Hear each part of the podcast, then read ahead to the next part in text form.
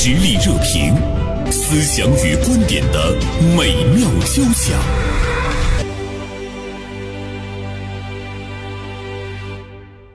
啊，今天呢，我们来和大家聊一聊有关黄金方面的话题。今天我们是不是要说一下它最近的一些走势啊？手中有没有黄金？现在呢，是你该这个套现的时候，还是呢，你看到现在的这个金价在不断的上升，甚至于呢，呃，快突破这个历史最高点了？呃，觉得哎，这个涨势呢，是不是已经出来了？我是不是可以呢买一些这个黄金？那今天呢，做客我们直播间的是大连晚报名笔视线今天的执笔人殷杰。那么。还有一位呢，东北财经大学的于波老师啊，中午好，中午好，哎，中午好。其实我们这一周呢也，过去了三个交易日，但是有两个交易日，这个黄金的价格都达到了两千美元每盎司以上，所以说呢，就是现在这个涨势呢，也引起了很多人的关注。我今天也查了一下那个这个交易数据，嗯，说在四月五号的时候，周三亚洲时段现货黄金窄幅震荡，目前的这个交易呢，已经是达到了每盎司两千零二十四美元，嗯，就是已经接近了一个历史的最高的一个点了。那于波老师，您看这个涨势还会延续下去？首先，我觉得最近大家关注这个金价这块儿，可能是三个原因吧。呃，一个原因就像刚才两位讲的，因为它要过这个历史前高嘛。嗯，第二个，我就因为每盎司两千美金也是一个大关嘛，大家好像对这个整数也也比较敏感。好像每次都是，嗯，要突破没突破的时候，它又会又会回调哈，就是突破两千是一个心理大关和一个实际的大关。因为前高大概就是在两两千美金左右嘛，每盎司。嗯，第三个原因，我觉得就是刚才讲的，因为像上个月。啊，差不多涨了那个百分之六七这样的，最近的这个呃涨势还是比较猛，所以这三个因素加起来的话，对这个金价啊就比较关注。黄金它本身来讲，它本身也是一种商品，是一个货币，是一个投资投资的这样一个工具，啊，所以黄金这个身份比较多的，啊，但这个我觉得只不过是也是一种啊近期的一种趋势而已，啊不会就是四六年这个我们说布雷顿森林体系的时候。啊，当时就是美元挂黄金，然后各国货币挂美元嘛。啊，就是四六年当时的是一一盎司是三十五美金这么定的。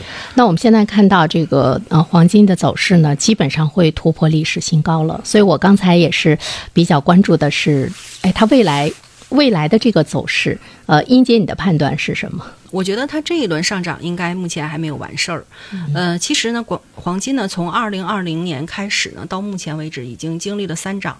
那么一开始的时候就是二零二零年那次呢，基本上也是在这个两千左右。那么在去年呢，俄乌战争的时候，然后超过了两千。那么现在呢，又超过了两千。那么其实呢，说到它三起，呢肯定还有两落。那么现在这一次什么时候落呢？还不一定。但是我们现在看到，就是市场的反应会是比较明显了啊。比如说，你现在去一些金店啊什么的，你会看到比较热闹。有一些人是去买的，也有些人呢，他是去这个兑兑现的去卖的。呃，你会发现有有的人他会拿着那个实物金条 等等，这里面可以看出呃人们对这个未来的一个一个判断啊。至少就是在呃曾经买入又经历了它比较这个探底的这个比较。艰难的这样的一个过程的人，现在呢？他应该收益是不错的吧？嗯，他应该是想落袋为安，然后也不知道什么时候还能跌下去，对，所以赶紧把这个变成现金吧。于老师，您您的建议呢？如果首先我想问一下你，您手中有金条吗？我是不做这个黄金这种那个投资品的，因为平时可能呃做股票比较多，基金都都比较少一些。我自己觉得我好像能够在股市里好像能能能看出点门道来，所以我觉得，因为金价实际这个波动，刚才说的。只不过现在这个趋势性的，即使形成的话，那一个月可能也就是六七个点这样的，嗯，但是股价的话，可能如果就是好比说我们创业板、科创板一天就是二十个点的个单只个股啊，我是讲黄金，毕竟来讲它还是有有这种避险的这种这种功能嘛，所以说，呃，整体来讲，像黄金也好，外汇也好，呃，这种它是极小为为为大的一个一个一个涨幅，它它瞬间的这种这种波动。啊，并不是很很刺激的。对看来。这个于老师没有看好黄金的收益啊，胃口是比较 大。当然，可能炒股的人都不会在意说金价涨了这么一点儿，对，是不是嗯？但是我觉得大多数老百姓呢，从股市中其实还是挣不到钱的，大家还是比较希望像。于老师这样哈，就是说已经能找到这个门道的人，我觉得毕竟还是少数。哎，英杰，下了节目，咱俩是不是跟他聊聊，对，得问一问买什么？跟他走一遭，看是不是真的哈？那其实说到这里的话呢，我们也会注意到，呃，对于老百姓来讲，他应该会有一个一个判断吧。比如说，我们又回到我们经常会说的一句话，叫什么“乱世买黄金啊，盛世买古董啊”等等。当然，我觉得这个乱世呢，它是有多种含义的啊，比如说战争啊、瘟疫呀、当然就是经济低迷期，在我们的和平年代，我们也可以把它理解为是一个不太好的这样的一个年代，是不是？在这一方面的话呢，呃，人们对经济的这个判断，或者是对经济未来的这个走势，当它不是很乐观的时候，就是这种避险的心态就会表现的比较明显一些。嗯对，看这一轮的黄金上涨，基本就是因为第一个是欧美银行业这个连续这个暴雷。嗯。像咱们，我上一次跟您做节目的时候，嗯，瑞士银行。我们当时是 讲的瑞士银行。当时是美国的那个对。美国的那个银行，硅谷银行。啊啊，对，啊硅谷银行，硅谷银行行倒闭的时候，对对对然后呢，对对。就是说，其实因为欧美银行的这个这个出现了问题以后，那么黄金这是推动它上涨的一个因素。嗯而在这个就是这个硅谷银行出了问题，当时呢，大家都认为，那么出问题的主要原因是因为美联储连续加息。那么呢，其实因为出了这个事儿以后呢，就是美联储现在加息的这个幅度呢，已经明显有点儿下降了。而且他认为现在目前它的空账呢已经控制的还可以，所以说他现在这种加息的预期因为降低了，那么肯定就是说这个黄金这也是推动的一个因素，因为黄金和美元它俩就像一个跷跷板，一个涨一个就会跌。对对。嗯。然后呢，再有一个现在就是一个地缘政治的问题，那么就是说现在因为拜登可能要去访这个乌克兰这个问题哈，嗯大家认为这个战争局势可能还会扩大，嗯所以说现在目前这个也是推动金价上涨的原因。我想这次可能这个是金价上涨，主要是嗯还是因为这三个原因吧。形势不太确定，不确定性会更多一些，所以说就是更动荡一些。对，如果说你更动荡了，那么可能就认为，哎，这个时候像你说的，嗯我们战争啊或什么，假如他说有战争这种风险，那么黄金它就有一个这个避险的功能。不单单是我们老百姓这样的一个呃比较普遍的常识性的这样一个判断，我们也会看到，呃，世界各国的央行也在大举的。来这个买入黄金，就是这样的一个行为，其实对我们老百姓来说，它也有一个示范的作用，是吧？对，从央行这个角度来讲，因为它要做这种黄金储备啊，这个是那个呃，可能各国央行都会有自己的一些一些战略，特别是国际局势这一块儿、地缘政治这一块儿，可能是那个呃，有些央行适当的这个增加一些这个黄金储备啊啊这方面的一个一个原因吧。呃，但是实际这一轮黄金上涨。呃，实际是处在一个美元一个上涨的一个时期，这本身来讲和刚才讲的这种就是反向啊，还本本身来讲感觉有点矛盾嘛。因为因为正常来讲，现在呃美元实际上这这次升值这么多，正正好我们黄金实际是在这个美元升值期，然后金价在上涨。那这个时候可能我们就要考虑这个呃是不是别的因素那胜过了这个这个美元的这个这个升值的这个影响。嗯，呃你觉得是什么因素呢？实际上，就刚才讲的这个、地缘呃地缘政治地缘政治这个呃局部的这个冲突，嗯还有一个就刚才讲的这个呃，刚才尹老师也讲，你们讲硅谷银行也好，包括瑞信这次也好，嗯对，如果银行都出现这种呃或者说挤兑啊，或者说是那个呃一些呃的倒闭，甚至这这样一些恶劣的一些情况的话，那大家这种避险意识啊、可能就就就上来了嘛。嗯那实际各国做这种黄金储备的时候啊，它也有这方面的一些考虑。我觉得在我们中国人的传统概念中，我们似乎对黄金呢会更偏爱一些。嗯，比如说，对，呃，中国大妈也好，哎，她就喜欢那种金灿灿的感觉、嗯嗯嗯啊。包括我们说古代的这个帝王，对，他的龙袍啊什么的，那都是黄金色的。我觉得这个跟我们的百姓心理是不是也有很大的关系？嗯，就是因为昨天我在写稿，我发现了个问题。今年呢，正好现在是那个当年那个中国大妈买黄金的十周年，因为当时是二零一三年的四月份，嗯。那个时候黄金呢，当时在四月份的时候因为下跌嘛，然后在五月份的时候，然后大妈就是五一的时候，黄金周，一个是各个商场的那个。就是整个的一个金饰品被抢光了。再一个就是上那个上香港、上台湾去抢购这个金饰品，然后当时就得到了一个就是华尔街就是称那个就是抄底的一些中国这个买黄金的这些人叫大妈，又出现了这样的一个词儿。那个时候我感觉全世界都在嘲笑中国大妈。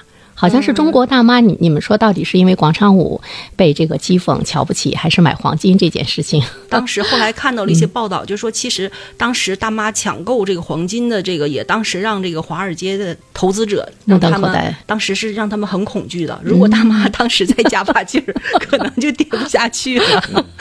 我后来看到过一些报道啊，曾经这么是说过。对这个劲儿，呃，最后一把火没有添上。嗯，但是呢，我们就是从目前来看的话，如果他一直握着哈，于老师一直握着到现在，他去兑现的话，其实至少他不亏吧？他也涨不了太多，是不是？但是也比把它扔到这个股市里面，实际上要强吧讲每年的 每年的这个复合这个复合这个增，收益率还是呃跑不赢通货膨胀的。对复合收益率来讲的话，呃，要以美股这个和黄金比的话，那美股是远远超过黄。你像刚才我们说的，呃，四六年的时候一盎司三十五美金，到现在一盎司两千美金，对不对？六十倍左右，六十倍左右。但是四六年到现在的那个股指，股指可不是可不是六十倍的问题了。当然这是美股的这个这个股指。那中国为什么现在有的时候我们说投资渠道相对狭窄嘛？中国 A 股挺不争气的。对对，相对狭窄，所以说我们的你看房地产了，现在大家在犹豫，嗯，然后 A 股了，一赚两平七亏，对，投资渠道相对来讲窄一些，所以这个角度来讲，可能如果黄金一旦啊一旦挑起来以后，现在这个跟风的会会会进来，他会把这个做成一种。投资的甚至是投机的工具来用，就像一三年抄底儿，它可能抄在半山腰一样。有的时候你现在赶顶的时候，也怕就是说待在山顶，这种风险也是有的。因为我们都知道，不管是对于这个股票，嗯，还是对于什么样的这个价格的走势，比如说它击穿了它的那个最底的价格，嗯，这个悲观情绪就会随之而来，就会觉得它还会往下走。因为大家都是买涨不买对，如果它冲破了呃它的那个历史最高价，嗯。那大家哎就会乐观，就会觉得那它还会要往上去冲一冲。嗯，比如说对黄金感兴趣的人来讲，大家一定是在想说，我现在是不是应该去买入？嗯，但是我感觉现在可能大家卖出的想法可能更高、更多一，点。握的时间长的，或者是在近两年啊、就是他觉得获利还可以的，他还是认为他想卖了。就是我们是不建议他现在冲进去的，是吗？实际上，如果每天只要有交易额的话，肯定就是有买进有卖出的。呃，金价还在上涨的话，说明什么？说明买入的这个整个的积极性还要大于这个卖出的这个积极性，因为因为交易额就是分歧才会产生交易嘛，对不对？这个是一定的。所以说从现在来看，甚至是大家买入的这个热情还是在的。但是我觉得，对于我们大多数老百姓来说，大家可能是他觉得我。我也未必要求我自己踏的那么精准，我就要看一个大的这样的一个一个趋势，再加上我刚才说，我们可能对黄金，我们中国的老百姓对黄金可能有一种格外的感情。记不记得我们看那个那个《潜伏》那个电视剧，呃，余则成给他那个媳妇儿留的。在那个鸡窝里面，你看他上飞机之前学着那个母鸡，呃，扇着翅膀转了两圈，给他一个暗示。翠屏吧，回去之后在鸡窝里一掏，哎，掏出来的那个 金条。对，当然在那个年代，那么大家手握黄金呢，它是对的，因为那个时候的纸币是吧？是比较动荡啊、对是是比较太贬值毛了那个时候，对对对嗯对，但这里面我们也能够看到一种特殊的感情。不过呢，呃，我想接下来我们也想来聊一聊。按理来说，这个黄金跟美元它的这个走势应该是背离的哈。但是呢，在美元涨的时候，我们看到黄金也在涨。但在这里面的话呢，其实我们也要去探知一下，大家是不是对美元的这个趋势、预期会发生一些变化。包括在未来来说，你说美元的它的这种呃国际化货币这个地位，会不会呢受到一些冲击影响？目前有了一些冲击和影响，大不大？如果呢，它的这个呃国际化的货币地位真的是受到了一些影响的话，人们又看不到一个特别十足的替代品的话，那么它对黄金会不会格外的又又寄予一些厚望啊？社会热点，传媒观察，穿透共识，寻找价值，实力热评，谈笑间，共论天下事。呃，人们对美元的预期，包括各国央行，它也出现了一些变化。于是呢，他对美元，比如说不那么乐观了。那么这个时候的话呢，那当然对黄金就会相对比来说会看重一些。比如说我们会聊到，哎，美元前段时间一直呢是在加息加息嘛，是吧？但现在呢，会认为它的加息进入进入到了这个尾声啊，这个判断。英姐，你觉得美元的预期怎么样？嗯，现在是这样的哈，就是我们从这个黄金来看哈，在那个去年的时候呢，各国央行呢购入了是一千一百三十六吨这个黄金，它的这个同比增幅呢是在百分之一百五十二。大家呢为什么会买了这么多黄金？肯定还是说我不太相信美元。这个美元呢，它这个像你说的，它这种就是它已经有这个信任危机了。尤其呢，咱这次买这个黄金的呢，基本上都是一些新兴市场国家。就像前段时间呢，就是这个巴西啊，就是把人民币当成这个第二大这个外币。那么中东体现的比较突出。对，所以就说大家呀，可能现在就是对美元确实是不太信赖它了。但是你说在短时间内我们就能去撼动美元这个地位吧？我觉得可能性也不是很大，因为美国呢也有自己的一些盟友，很多这个国家呀，从你这个利益考虑呢，他也会力挺这个对。美国，而且他的这些盟友呢，在全世界来说还是发达经济体啊，他们多一些，在某种状态之中是主导着这这个这个世界的贸易吧。我们说这个贸易啊等等各个方面，嗯，呃，但是呢，人们现在比如说就美元加息这件事情，认为呢已经是进入到了尾声。呃，于波老师怎么看？嗯，实际美元一个加息周期啊，现在还不能说是呃到尾声，只能说是。呃，到中期或者中后一点吧，因为这个现在是四点零左右的嘛，就是百分之四点四左右的这样一个利率。呃，他们应该来讲，这次差不多要加到五点五，啊，最少是五点零以上或者五点五。现在这个加息周期也就过去一年多，美元一个加息周期，它差不多要加七轮以上。它现在可能是四五轮，中期刚过吧。这个硅谷银行扩展到欧洲，这瑞信这一块儿啊，有点波动的时候。我感觉到好像有点鸽派的，所以说鸽子嘛，就是柔，就是软的、温和的，对，呃，温和派好像呃说了几句以后，呃，但是这个加息周期还没有完结嘛，可能会幅度会小一些吗？呃，步伐，因为这次它就是加了二十五个基点嘛，最高的时候可以加到七十五个基点一步，它步子稍微感觉这阵中间这个好像稍微啊小了一点，嗯，但是从它整个的呃这个加息的他们的预期来看。啊，应该来讲还没有达到他预期。他只要在这个加息周期里，我觉得他未来。啊，至少还有一年的这个加息周期，要要按照他一个加息周期走下来的话，这样的话，他在这个加息周期里，呃，美元的这种强势的这种这种地位啊，不太会就是扭转嘛。因为在加息周期里，呃，对美元这个强势是很有帮助的。呃，其实对我们中国的人民币啊，表现不是很明显，因为我们国家相对来讲有这个汇率，相对来讲我们有一些管理的一些措施。呃，但是对一些别的一些货币来讲，那美元这种强势表现的最近这个加息周期。还是比较明显的，所以这个去美元化似乎呢是一个特别漫长的一个过程啊。但是我们现在看到各国央行的这样的一个一个行动，它似乎是不是也也体现了一个判断判断的一个统一性？如果就从避险这一方面，应该是达到了共识。或者是大家都是现在都是在努力的去美元化吗？嗯，哎呀，反正怎么说，你这个美元就是有点太坑人了。他不光是坑他自己的人，然后也坑全世界人。对，所以说你说是不是想去它呢？就是去不去，肯定都有点儿。对，其实嗯，都想去它，但是呢，但是哪能那么容易呢？对，但是呢，我们也会感觉到，呃，大家都团结起来的这个力量。似乎还是比较弱一些，也都是各自在打各自的各自的利益算盘，对各自的利益啊，也很难去撼动撼动美元的霸主的这个地位。你像刚才我们讲这个四六年这个布雷顿森林体系的时候，那才是真正的那个美元霸主，直接就是对不对？黄金一盎司三十五美金，全球挂美元货币挂美元，那才是真正的霸主。到实际上到上世纪七十年代以后啊，它整个这个。呃，就是布雷顿森林体系这个解体以后啊，呃，实际上，呃，很多的这个货币，它已经不是说完全像以前那么严格的去啊去挂美元了，美元挂黄金，它后来。来都是大宗商品了，甚至包括石油美元的这种概念了。呃，实际美元的这种地位，呃，整体来讲已经是逐步逐步是在弱化的。嗯，中国有句话说“瘦死的骆驼比马大”嘛，对对不对？因为之前它太强势了，就现在包括我们中俄的贸易啊，中国和中东的石油贸易啊，甚至是包括巴西啊，对不对？甚至包括。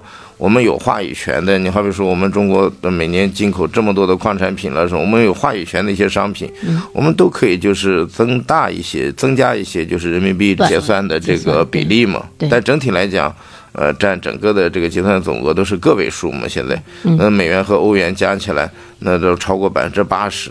所以说，我们如果说去美元化，应该来讲还是任重道远吧。啊，只能这样说。这个路还是很漫长的。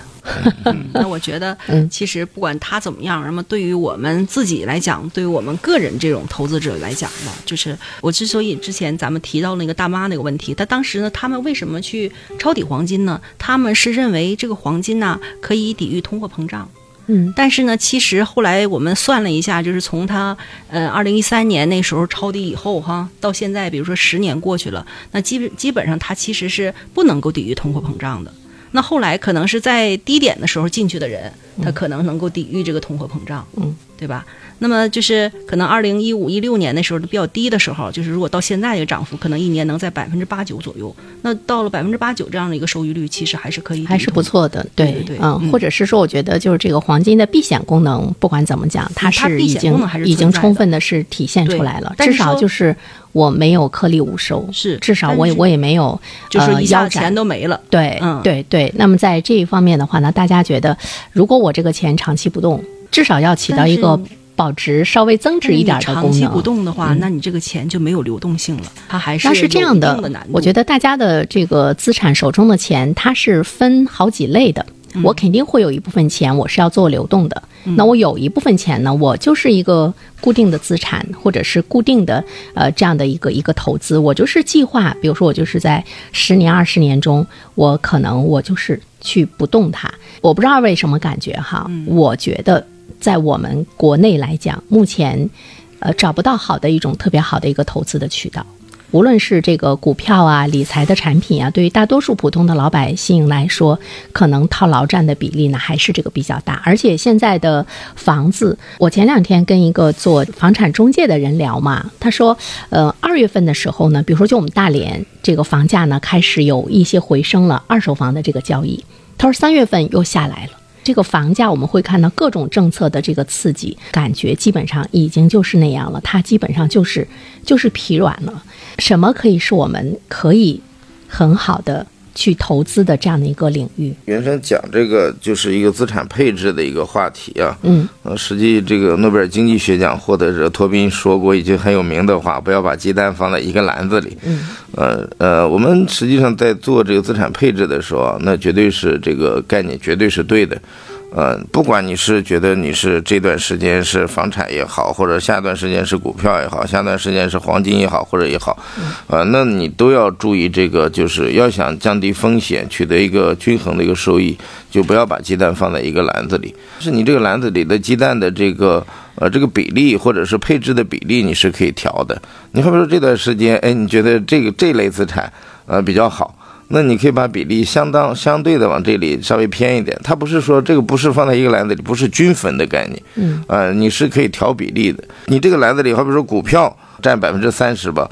你也不要把这百分之三十的股票又放在一个篮子，又放在一只股上。这个篮子有一个层层分解的一个过程。或者是都买同一行业的。啊，对对，都是一个，就是那个时候又增加了风险了。嗯，呃，所以说从这个角度来讲，这个百姓真是应该平时的时候稍微掌握一点这个理财的这个知识啊，像刚才说的高层的这篮子怎么配置啊，低层的篮子怎么配置啊，呃，稍微配置一下啊，你收益会会明显的会会增加的。黄金还是要配一点点的。但是从二位，包括我在内，我们好像对黄金都不感兴趣，所以说真的是把黄金当成一个投资理财产品的这个人数的比例，似乎呢也不是那么大啊。不是说不感兴趣，其实以前呢还真配过，但是后来实践发现哈，这个东西配完了以后哈，作用真是不大。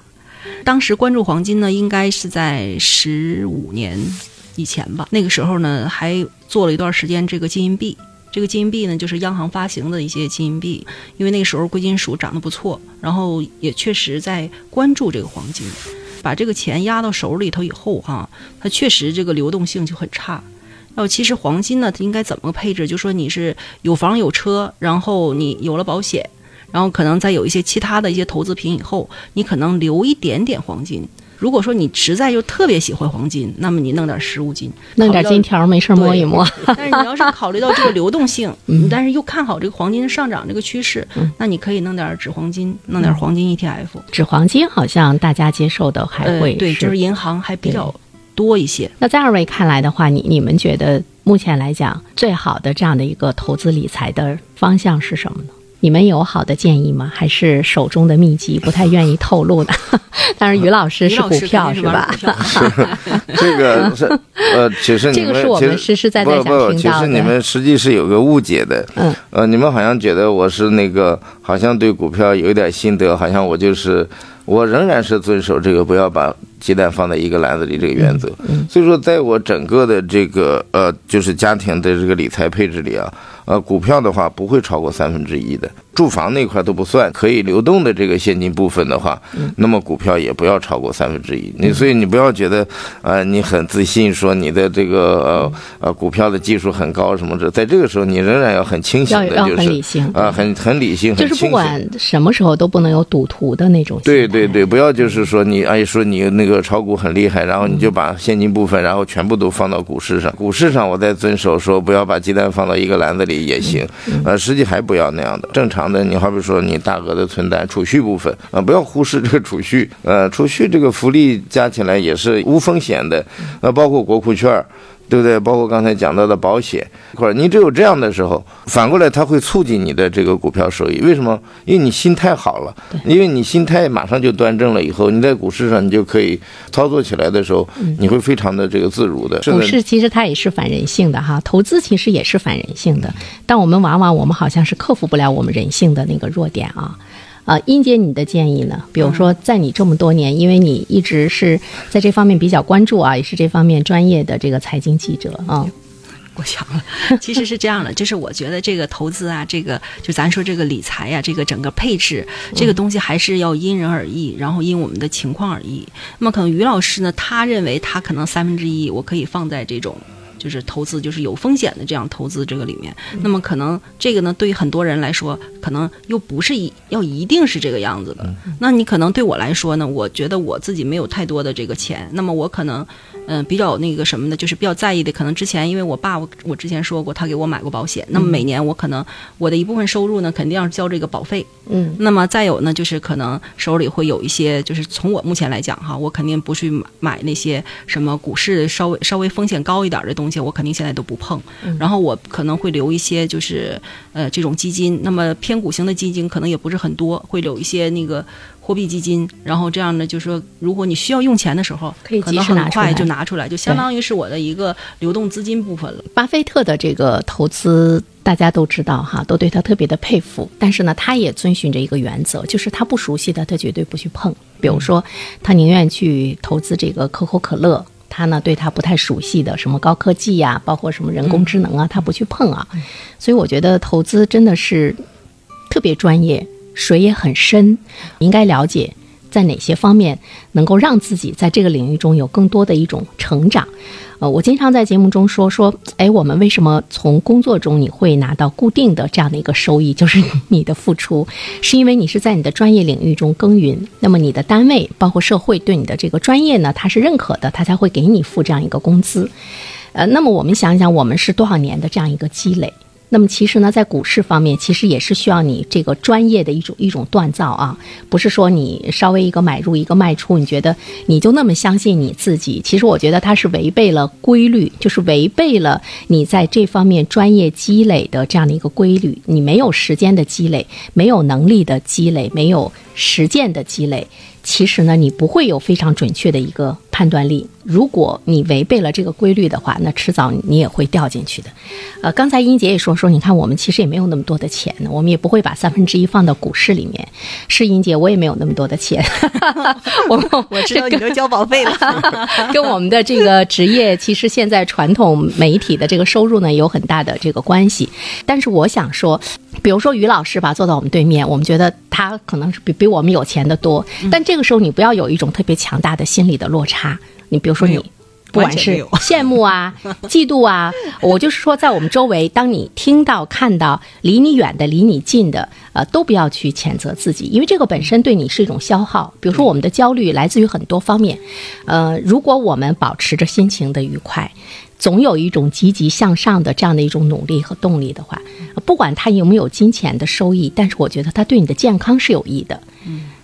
于老师，你觉得我说的对不对？投资健康是最好的，绝对是，绝对是对的。因为我上你，人在什么都在。我上你这个节目之前就刚刚游泳，投资健康刚刚回来，嗯，这个是绝对对的。另外，刚才你说的这个，就是我们讲这个股市里啊，其实这个一万小时定律啊，是绝对是存在的。对，啊，千万不要就是在一万小时呃下场那个时间之前，千万不要就是重金的投入。对，呃，你想用一个业余的一个心态想。在股市里取胜，嗯。嗯，不可能的，那是异想天开的，异想天开。刚开始，但是我觉得像前些年，比如说二零零七年的时候，嗯，那个时候有那么一阵儿哈，可真是就是拿了钱你就往里进，但是最后他的钱还会扔进去，对，因为人的欲望，人的欲望是没有底线的，盈亏同源。对，就跟你做赌博其实是一样的，如果带着赌博的心态去做的话。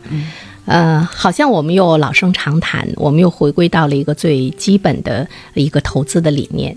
但是我觉得它是我们的一个底层框架，只要底层框架是正确的话呢，其实走的每一步都还可以吧，是吧？嗯，好，呃，再一次感谢英杰，感谢呢于波老师做客我们的直播间，谢谢。那我也祝二位今年收益多多，发大财吧。